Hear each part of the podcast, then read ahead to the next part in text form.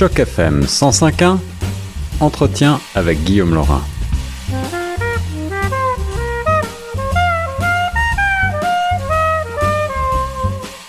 Vous êtes toujours à l'écoute de Choc FM 105.1, la radio 100% Toronto, 100% francophone, et je suis Guillaume Laurin. Aujourd'hui, j'ai le grand plaisir de rejoindre notre spécialiste de l'immigration, Nadège Wedraogo. Bonjour Nadège. Bonjour Guillaume, vous allez bien? Ça va très très bien. Je suis ravi de te parler aujourd'hui euh, puisqu'on va aborder euh, dans une seconde chronique cette euh, question épineuse de la résidence permanente qui intéresse un grand nombre de nouveaux arrivants. On avait déjà abordé un petit peu par le passé cette question, mais on a ensemble regardé des questions qui sont souvent posées par les internautes et on va essayer ensemble de défricher et de rendre tout cela un petit peu plus clair, n'est-ce pas? Exactement. Et j'espère que ça aidera à beaucoup de nos écouteurs. En effet, alors on va peut-être commencer tout d'abord euh, par quelques généralités. La résidence permanente, c'est donc euh, bien entendu un sésame euh, au Canada. Que Nadège, il y a différentes résidences permanentes suivant les provinces où l'on se trouve? Euh, non, il y a une résidence permanente qui est fédérale.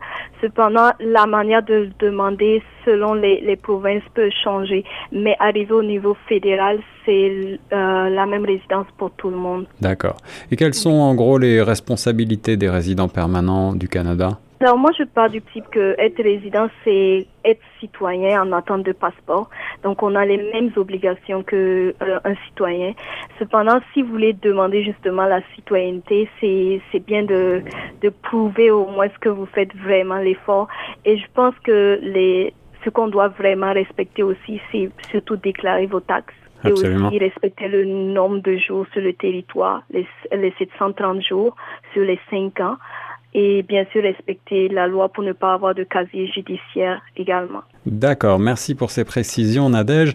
On va passer à des questions plus pratiques. Euh, lorsque l'on dépose une demande de résidence permanente, peut-on changer de travail pendant qu'on fait sa demande? Alors, euh, c'est une question qu'on me pose souvent. Oui, en effet, vous pouvez changer de travail. Personnellement, je conseillerais d'être prudent et d'abord de, de s'assurer de, de trois choses premièrement que votre euh, votre travail, le nouveau travail que vous avez euh, correspond, les tâches correspondent au, à l'ancien travail, parce que si vous passez d'une catégorie B à une catégorie C, ça peut bouleverser votre demande. D'accord.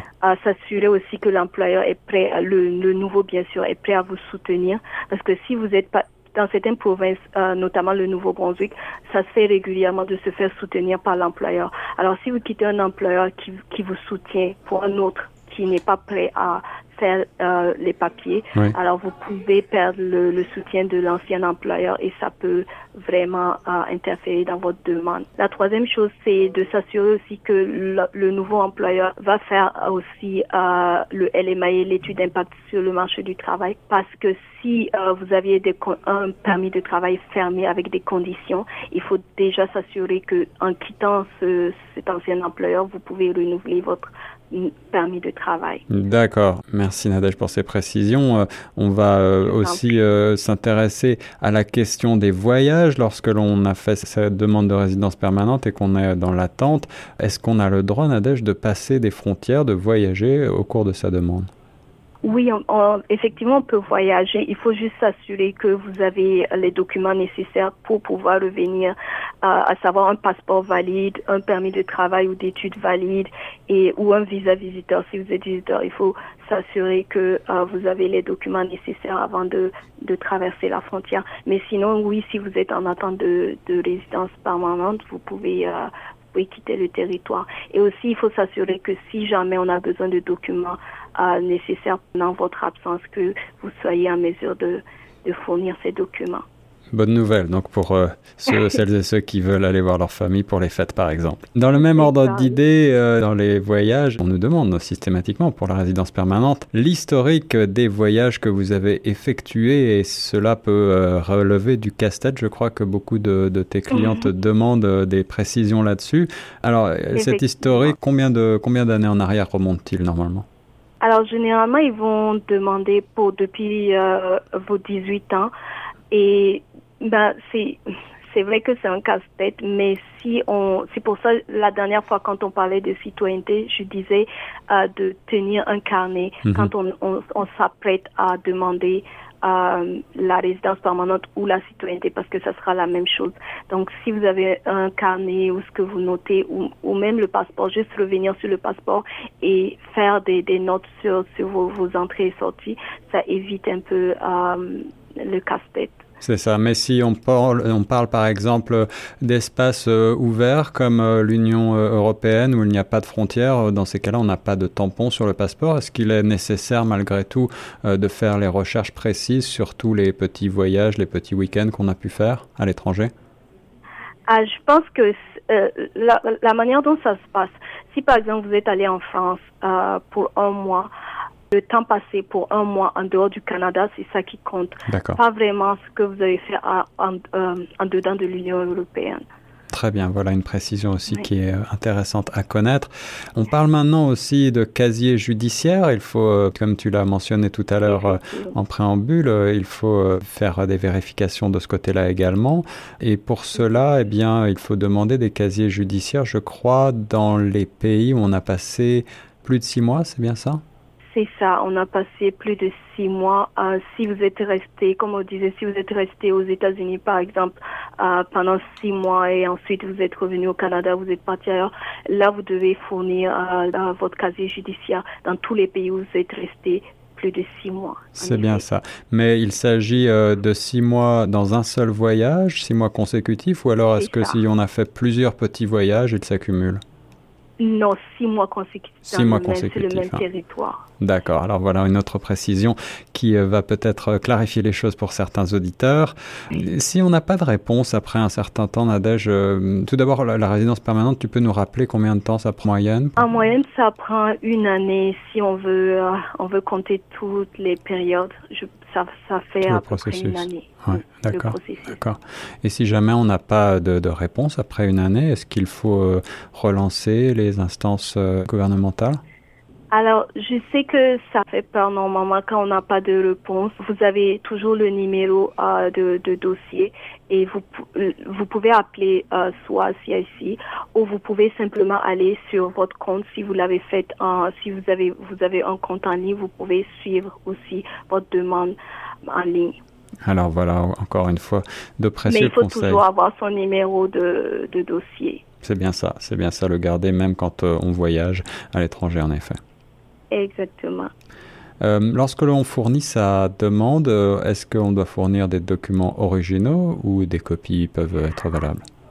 Alors, euh, non, il ne faut pas euh, fournir d'originaux à moins qu'on vous demande. Et d'ailleurs, sur la liste de documents fournis, il le précise euh, seulement sur demande. C'est vrai qu'il y a certains documents qu'il faut fournir certifiés, mais pas les originaux. Mais quand c'est certifié, il vous le demande aussi. C'est, par exemple, l'extrait de naissance, enfin oui, des, des, des, documents comme ça, ça doit être certifié, mais c'est pas les originaux. Mais ils ont vraiment besoin des originaux et ça c'est très très rare, ils vont vous le demander. Et ce type d'intervention euh, aujourd'hui est entièrement électronique, mais est-ce qu'il y a malgré tout des entrevues physiques qui sont parfois organisées?